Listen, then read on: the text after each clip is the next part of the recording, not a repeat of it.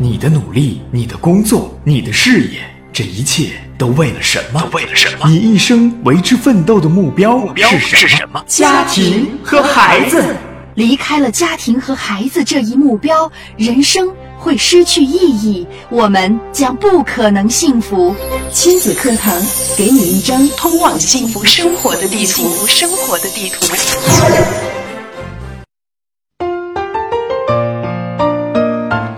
听亲子课堂，做智慧父母。欢迎大家锁定频率，收听我省首档以心理学为基础的亲子教育节目《亲子课堂》。各位好，我是博文。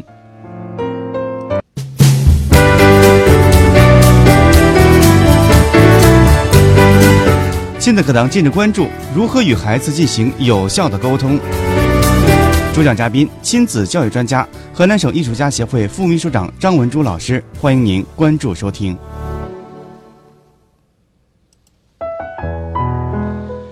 节目的开始，我们首先有请张老师。张老师，你好。大家好。马上就要考试了，如何跟孩子有效的沟通，来缓解他们的心理压力呢？其实啊，沟通是家庭教育里面最基本的话题，绝不是简单意义上的聊天。聊天是闲谈，想说什么就说什么，没有目的。我们讲的沟通呢，就是和家长要有一个目标，就是你为了解决什么问题。其实啊，沟通是个非常难的。一个问题，因为我们社会关系啊、人际交往啊，都是需要沟通的。那么，什么是有效的沟通呢？今天让张老师告诉我们，教会我们如何跟孩子来进行有效的沟通。嗯，昨天呢，我接到了一个我们的也是一个老听众的电话。嗯，这个孩子呢，也是参加了我们去年的优势训练营的孩子。嗯，在我的心里，我觉得这个孩子非常的优秀。嗯，但是接到他妈妈电话的时候，他妈妈跟我说，孩子不想上学了。我当时我的心里边，替这个孩子真的有些有些心疼。嗯嗯，后来我就问妈妈，我说为什么呢？有没有跟孩子沟通？嗯，然后他妈妈说，嗯，也没有说为什么，就是不想上学了。我说这个沟通很重要。一定要跟孩子先沟通，这个还好，这个孩子的妈妈非常的好，性格也很好，其实是很容易跟孩子沟通的。嗯，但是呢，他找到了一个机会跟孩子沟通，把孩子叫就是老师把孩子还有父母叫到学校，但是呢，当孩子还没有张口，孩子的父亲和孩子的老师不停的在指责和批评孩子。然后孩子实在听不下去，站起来走了。这种情况呢，其实发生在我们身边有很多，特别是老师把家长叫到学校之后，老师一直在说孩子的哪哪哪做的不对，嗯，然后家长也会说你就是这个地方做的不对，然后变本加厉，再把家里面的一些不对也说出来，孩子心里会崩溃。这个孩子的妈妈真的，呃，我相信这个孩子一定能。能够缓解他的心理压力，甚至能够重新回学校去学习。为什么呢？因为这个孩子的妈妈，当孩子站起身走了，不是去指责孩子，而是跟孩子的老师和爸爸说：“你们两个人这样子，一人一句的说孩子，孩子会受不了的。我们就是来跟孩子沟通的，而不是过来跟孩子孩子对跟孩子过不去的。”嗯，当他说出这个话的时候，我觉得这孩子有救。对，因为他有一个好妈妈。嗯，后来嗯，我们就聊到，呃，他在去年的时候就已经有一次被老师当堂，嗯，其实可能就是说了一句孩子之间的儿戏的话，我现在也记不清了，因为暑假的时候说过一次，嗯，当被老师当堂的，呃，说了一句很重的话，那全班同学可能都觉得有些。没面子，很尴尬啊，很尴尬。那么这个孩子呢，他自然会觉得更没面子。是，嗯，于是其实，在在这个孩子的学习是非常好的。嗯，我首先先说一下，这个孩子在全班排名是前十名，甚至有的时候排到前三名。嗯，这个男孩很好。那么他在上学的时候一直学习都不错，但是直就是。直到上了这个学校以后，被老师打击了那一次，就再也提不起学习的兴趣了。那这个老师说了一句什么样的话，能让孩子打击他没兴趣？其实我们现在很多的孩子在学校哈，呃，可能都会嗯说一些，哎呀，谁喜欢谁呀，呃，嗯或者是哎呀，谁谁谁呀，跟谁怎么好了？其实这就是孩子之间的儿戏。对，我们都是从学生时代过来的，没有必要那么的觉得危言耸听啊，觉得哎呀这件事情已经了不起了，了不得了。那么可能就是因为好像说哪个，嗯，哪个女生、呃、怎么了？他们他们大家一起说的。后来他跟着说了一句，老师就让他站起来，当着全全班的面就批评他。嗯，可能是孩子们之间一种玩笑，嗯，但是老师就批评了他。其实啊，我嗯前一段时间看了一个呃一个短片哈，就是我们一个嗯国外的一个大学教授，他讲的关系，如果你跟孩子建立了一种好的关系，那么即使你什么都没有教，他还是喜欢你，他愿意听你说的话。对，那么当时我的感触非常的深，嗯，为什么呢？就像我们孩子学学钢琴，有的孩子他可能就是因为喜欢这个老师，即使这个老师真的什么都没有教他，教给他的嗯只是很浅显的知识。然后如果你跟他说：“哎，我们给你换一个更好的老师”，孩子说什么都不会愿意的。包括学舞蹈也是这样，甚至是就是那个教授他给大家就是说了一个他真实发生的事情，当然也很有意思，像小笑话一样。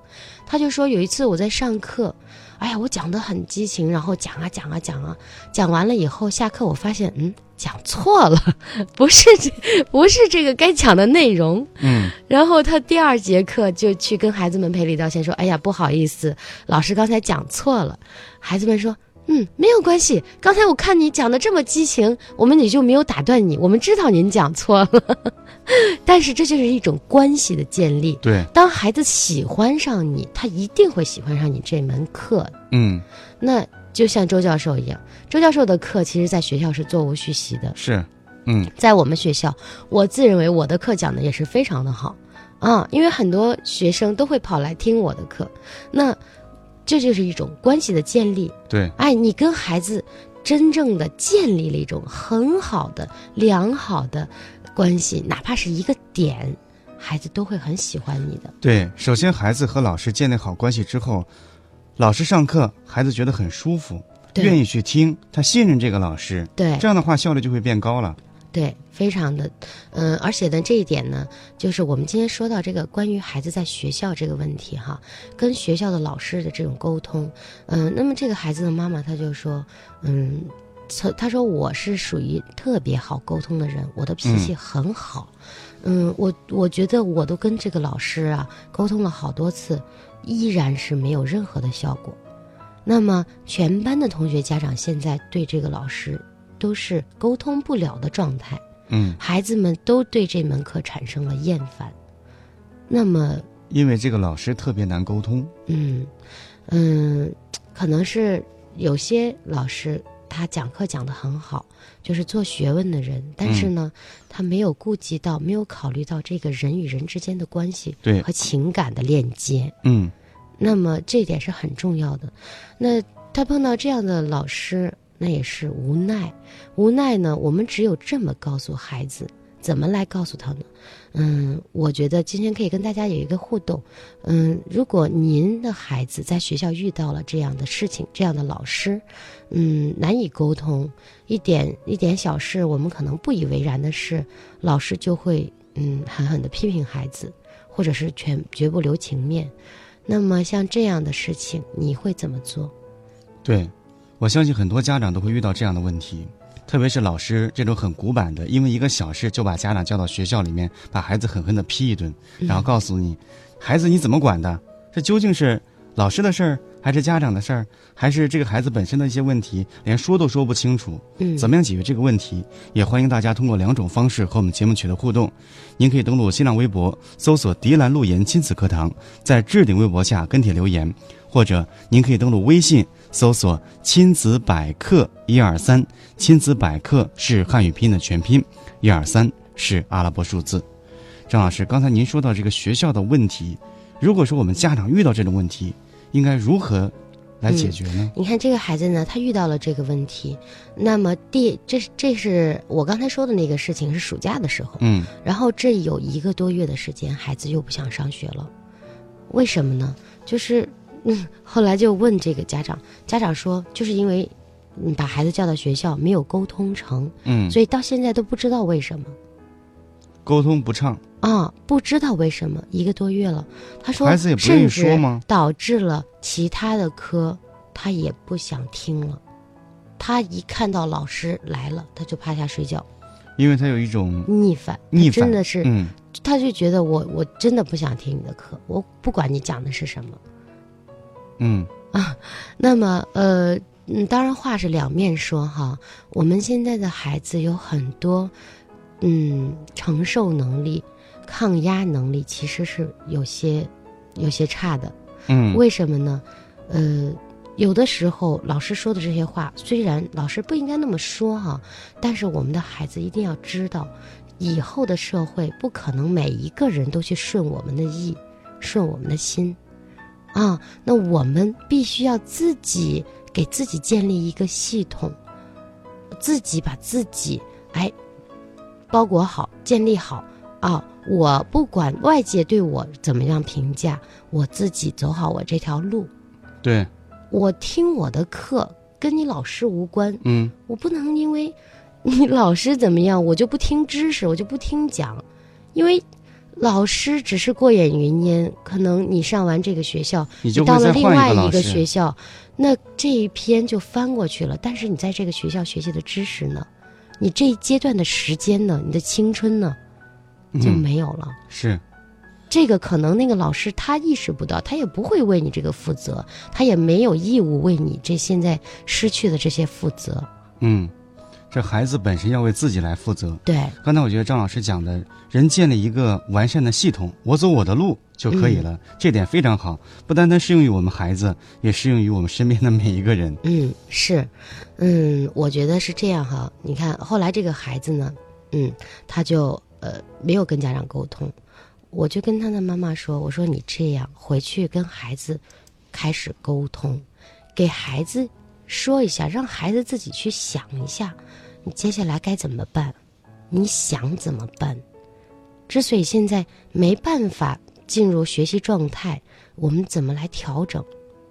怎么做？让孩子先说，因为一个排名前十名的孩子，我相信他一定不会就只想这样下去，对，而且他一定不是说他真的不想听课，真的听不懂，他的学习成绩完全可以可以让他继续进行学习，是，而且我认为他嗯不管到哪儿，嗯，这个孩子学习能力还是挺强的。对，毕竟是前十名，而且是前三名。我对他有了解。我们在优势训练营的时候，其实这个孩子的各个方面我都在观察。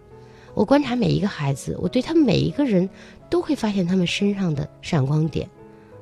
而这个孩子让我的感觉，我觉得他一辈子都不可能跟老师起冲突的，怎么会到最后啊？突对，然起了冲突。啊，然后我觉得其实孩子呀，他必须把他当成一个人来看待，嗯，而是把不是把他当成一个学习的机器来看待。对，嗯，后来这个妈妈呢，她说好，我跟他沟通，我说我相信你一定能跟孩子沟通好的，因为你有这个能力。嗯那么，但是孩子就说，孩子妈妈就说，那他爸爸一跟他说就急，就沟通不了。我说这个时候就不要让他爸爸跟他沟通。对，既然是这样，你先跟孩子沟通，沟通完了，让爸爸做一些哎你们在一起玩儿的事情，你们在一起开心的事情，嗯，不要跟嗯爸爸跟孩子之间再提起这种不开心、不愉快的事情，因为他既既然是沟通不了，就不要沟通了。先，你有一个人先跟孩子沟通，嗯孩子觉得哦，我有一根救命稻草，我的妈妈跟我是站在一边的，我的妈妈没有放弃我，嗯，这是最重要的。对，我相信收音机前的很多听众朋友们，对于这个妈妈如何跟孩子来沟通，特别的想了解。我们稍事休息，也欢迎大家通过两种方式和我们节目取得互动。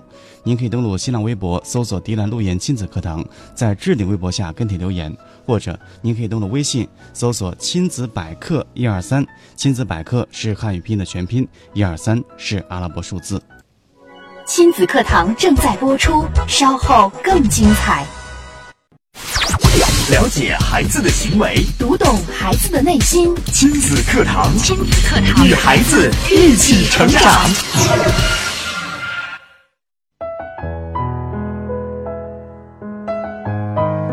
欢迎回到亲子课堂。今天的节目当中呢，张文珠老师跟大家分享的话题是如何与孩子进行有效的沟通。刚才张老师举了一个例子，讲到一个孩子，他的爸爸现在已经不能和孩子进行一个有效的沟通了，因为爸爸每次跟孩子沟通的时候特别的着急，会说很多孩子不愿意听的话。但是这位孩子有位非常好的妈妈，愿意耐下心来跟孩子沟通。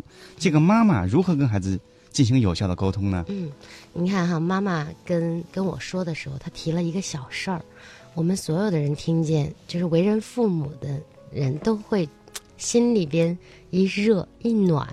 她说呀，就是这个事情发生了以后，嗯，他说我我有一次生病，嗯，然后我躺在床上，我的孩子呢。他放学第一件事情就是问我：“妈妈，你饿不饿呀？你累不累呀？你想吃什么？想吃水饺？想吃面条？想吃什么？”说了好多样，嗯，然后就要去厨房给妈妈做。他说：“我现在就给你做。”哎，他说着说着，他妈妈站起来了。妈妈没事儿，我吃个苹果。他说：“妈妈，你千万别吃苹果了，你的胃本来就不好。嗯，然后你又又去吃那么凉的东西，嗯，你别你别吃苹果了，我给你做饭。”哎呀。这个时候，妈妈好温暖。你觉得我们收音机前的听众朋友们听到这样的话，你会觉得这个孩子是个坏孩子吗？这个孩子真的就无法沟通？这个孩子真的就就是不要不要还这个孩子上学了吗？我觉得，我觉得这个孩子应该是我们甚至是可能百分之八十以上的孩子都是这样的。嗯，他们其实有一颗善良的心。而且呢，有一颗孝顺的心，有一颗，嗯，就我们根本平时没有注意到的心。对，也有的家长每天就在忙着啊，好好学习学习，好送补习班去学个数学，学个语文，你根本没有考虑过孩子心里是怎么想的。对，其实孩子还有很多的一些闪光点，只不过我们家长一直在要求孩子学习，我们没有发现他们。嗯，那么，嗯。我们首先先说一下哈，怎么跟孩子沟通？怎么跟孩子沟通呢？首先呢，要有一个明确的目标。嗯，什么明确的目标呢？哦，比如你跟孩子在小学阶段，嗯，老师请了您，您肯定是在班上出了问题。那么方法，老师的方法可能有些欠缺，嗯，也可能要把你数落一遍，因为这个孩子的问题。那么怎么办呢？我们设设定个目标，啊，比如说。说，哎，那跟孩子说，我要跟你谈个事情，那么我们谈的目的呢，是要干什么呢？要，要为了咱们下一阶段怎么好好的复习，嗯啊，那么就像这个孩子到了大一点了，初中也好，高中也好，他是有自己的，已经有自己的思想了。你要跟他建立一个目标是什么呢？就是，哎，孩子，那么我们接下来该怎么办？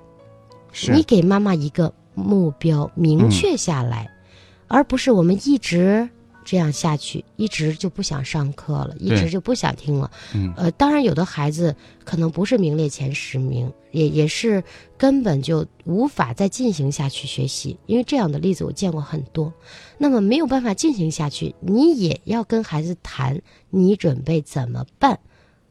而不是说想尽办法的，我们现在就得让你去上学，呃，完全不考虑孩子接下来他的心心情。对，那有的孩子你硬逼着他去了，他可能依然是学习不了，嗯，他依然是没有那个心情，甚至会出现心理问题。对，张老师说的这个目标是家长和孩子来共同来制定的。对，和孩子沟通，让你先做一个选择，你有没有准备好？以后该怎么办？对。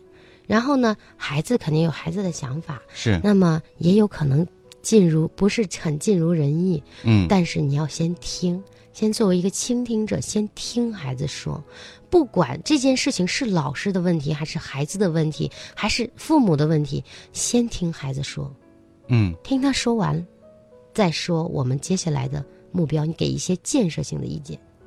是，嗯，那么第二呢，就是你需要传递你想要谈的内容和信息，你要传递你的感情、你的思想。嗯嗯，你比如这个妈妈呢，她就是她说我特别担心呢，我特别担心什么呢？担心她呃真正的就是不想去上学了。嗯，那我我还有一个呃就是朋友，他有一次跟我说，就是关于零花钱的问题哈。他说你看啊，我很担心，呃，我给了他每个月给了他零花钱，他就乱花，但是呢，嗯，那个不给他吧，我又觉得。他现在有点不太会理财了，我说那你就把你的这种担心告诉孩子，你想跟他谈什么，你就跟他说你是怎么想的，然后你跟他说妈妈是这样想的，妈妈有些有些担心，如果我们不去上学了，我们以后怎么办？啊，我们以后可以有几种假设，我们以后是真的一事无成，在家里每天宅着上网当寄生虫呢，还是我们以后就是做一些就是。不用用脑的，即就是比如说去嗯工地上搬砖头啊，嗯你盖房子呀，当当那个农民工人呢，还是我们以后要去嗯做一些什么技术方面的工作？那么你要跟孩子假设传递你想要跟他传递的，比如你真的是想让他以后做什么做什么，或者你想让他近阶段内完成一个什么目标。嗯啊，这个家长呢，我就跟他说，你现在的最近期的目标是什么呢？他才差了这一个多月的课，他这一个多月没好好上课，那么马上寒假了，给孩子把这一个多月的课补回来，让他先建立自信再说。嗯，那么这就是一个短期的目标，你可以给孩子建设性的意见，告诉他你的想法，传递给他。嗯，那接下来呢？嗯，我们。第三点呢，就是沟通的结果是什么？要达成一个共同的协议。是啊，比如说，哦，好孩子，嗯，家长说我有点担心，如果嗯真的这个老师哈沟通不了，那么我可能要给他真的转学了。那么当然这是个人的问题哈。那妈妈说，嗯，那我有些我有些担心，他以后遇到这样的事情会不会都去逃避呀？嗯，都会用这种方式。那么你这个时候就要给他达成协议了，孩子，嗯，我知道你是个好孩子，但是呢，嗯，你这次发生的这个事情，老师呢，我们沟通不了了，已经到了这个程度，你也再也提不起来在他这儿学习的兴趣。那妈妈现在呢，给你转到一个你就是新的环境，嗯，但是我们这个寒假，首先呢，达成一个协议，好好的把课。补回来，然后呢，要答应妈妈，到了另外一个环境，不管那个环境是什么样，也可能跟现在一模一样，都不可以再退缩了。嗯，要怎么样呢？我后来跟家长说，你一定要告诉孩子，从到了那个环境一开始，我们就像我刚才节目最开始说的一样，开始建立好自己的系统。嗯。不要管老师说的什么，别人说的什么。当然，我们不可能真的就屏蔽掉哈，但是他们说的那些，嗯，不足以干扰到你。你要知道你的目的是什么？你的目的是我高中毕业，我要考一个大学，不管什么样的大学，我想去学一门我喜欢的课程或者我喜欢的专业。好，那你现在在课堂上那个讲课的人，不管是谁，他是。传授知识的，就像我们在电脑上搜，我们不可能哦，我在这个电脑上，我可我愿意嗯那个搜一些知识，那个电脑我就不想用它，那不是无所谓呀。老师给你传递知识，你把知识接受了就行了。告诉孩子，而且明确告诉他你的担心啊，妈妈担心你以后做事情就是用这种方式来逃避。那么你跟孩子也定。定契约，跟他说好，我们以后不能以这样的方式去逃避做事。这次妈妈不是因为为你去躲避逃避这个事情而而那个给你转学，而是妈妈认为这件事情妈妈要跟你站在一起，妈妈是你的永远的坚强的后盾。那么我们接下来你就要跟妈妈一起达成一个协议，那样子去照妈妈说的做。对。这样，我相信，一个高中的孩子，他不可能没有思想。首先，他能接受；对，第二，他的思想也能够得到发展。对，嗯，接下来呢，就就就是这个妈妈又跟我说，这个孩子的呃，就是一些生活中的小细节哈，理财呀什么的。嗯，后来我听了以后，我说，其实这些问题都是导致孩子现在这个状态的一个根源。那么，呃，我们你今天呢，一会儿嗯再展开了说。当然，今天我们要把我们的方法说完。那，呃，我们刚才说了这几点，嗯。可以跟孩子进行有效的沟通了。如果你把这三条掌握了，我们就万事大吉了。是啊，那如果你觉得哦，我这三条都用完了还是没有用，那你肯定是跟孩子沟通的时候没有 真正的把心交给孩子，嗯，你也没有真正的去倾听孩子说的话。是啊，那么我们呢，接下来展开说这个，嗯。那么家长呢，首先呢得了解孩子的性格和他各个时期的心理需要。嗯，提到这个心理需要呢，嗯，我就说到，就是这个孩子的妈妈就跟我提到了孩子的细节啊。细节是什么呢？哎，关于有一次，嗯，跟孩子，呃，孩子要出去旅行，跟几个大一点的孩子一起，用了几天的时间，给了他，呃，几百块钱。嗯，最后也没有去旅行，钱也花完了，然后我就问花了多少钱，他说他们一共花了九百多呀。我说 咱们现在吃一顿饭花多少钱？如果是四个人，更不热，更不要说七八个孩子，大男孩儿，是我们四个人吃饭，赖好吃点什么，也得四五百块钱，我相信 是这样。再怎么再怎么省，也得个三四百块钱。因为毕竟有四天的时间嘛。嗯，那么他们花了九百块钱，我觉得简直太少了。我觉得这些孩子真的很会理财，很会控制自己的这种这种花钱的这个方式啊，而不是去挥霍。我说他们都干了什么？他说，嗯，到最后孩子还买了一双鞋，买了件衣服。哇！我说，你看他花了这么，就是你说的所谓的这么多钱。还能给你买买双，还能买双鞋，买件衣服回来，那就证明这个孩子其实根本就没有怎么花钱。他说：“我就说了，他不能买那么贵的衣服呀，突然间买了这么贵、这么，呃，贵的衣服，这么贵的鞋，我真的有些接受不了。”我说：“你觉得多少算贵，多少算便宜呢？而且您已经把这个零花钱给了孩子了，是孩子来自由支配的。对你想想，您的生活当中，您在买东西的时候，有没有也是这种情况？对。”这就是孩子的心理需要，你要知道他是怎么想的，一定不要等问题出来了，哦，你才会想到，或者是甚至是问题出来了也不觉得，还是觉得是孩子的问题。嗯，那你嗯这样子是永远无法沟通的，沟通沟通一定得是相互的，啊，那么我们再往下说呢，就是嗯，比如说哈，呃，我们家长经常爱说的。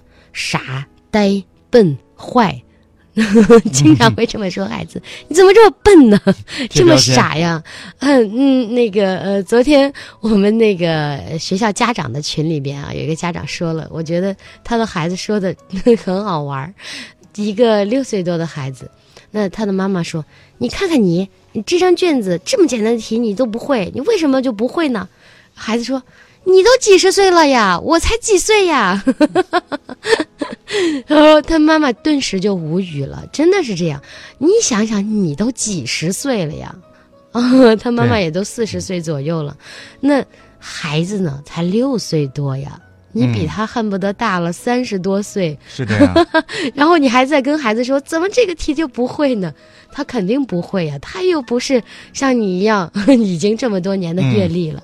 那这就是 跟孩子，你必须得找清楚关系，你你找清楚站好立场，你看看孩子是站在什么位置，你是站在什么位置，让你去学一个很难的东西。你现在突然间有一个人跟你说连这个都不会，你也会很很失落，很失落的。嗯，那么你看，如果你把孩子称之为笨呐、傻呀、坏呀、呆呀，那他的心灵。心灵啊，就会严重的给自己做了一个判决，就是刚才说的贴标签，就是很笨啊。然后呢，他其实你是将他无情的变成了一个学校或者家庭的另类。嗯，学校的另类就是我们所谓的坏孩子，是家庭的另类就你已是所谓的、经给我贴了标签，我就是这么笨了，就是这么坏了，嗯就这么呆了。对。难道你们都很好吗？对所以说就分离出这个家庭了。但是呢，其实，嗯、孩子即使是这样，嗯、如果他现在很小，他还是很单纯的、很天真的。就像昨天咱们的微信群里边哈、互动互动群里边，有一个家长说：“哎呀，今天早晨我孩子我女儿的生日我给忘了，那么我我今天早上还吵了她，我该怎么弥补呢？”我在想，这有这难道怎么弥补还要去想吗？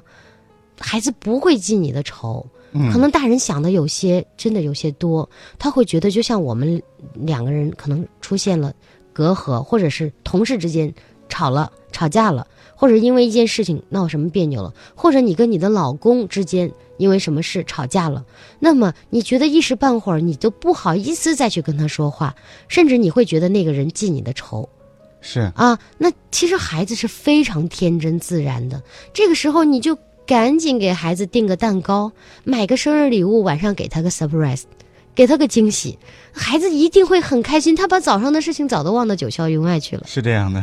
啊，就不用再考虑，哎呀，我该怎么办？我该怎么办？嗯我觉得跟孩子的这个关系啊，你建立的就是你要像孩子一样。我昨天其实就是昨天博文还说啊，见我跟孩子在讲书，可能是辅导功课。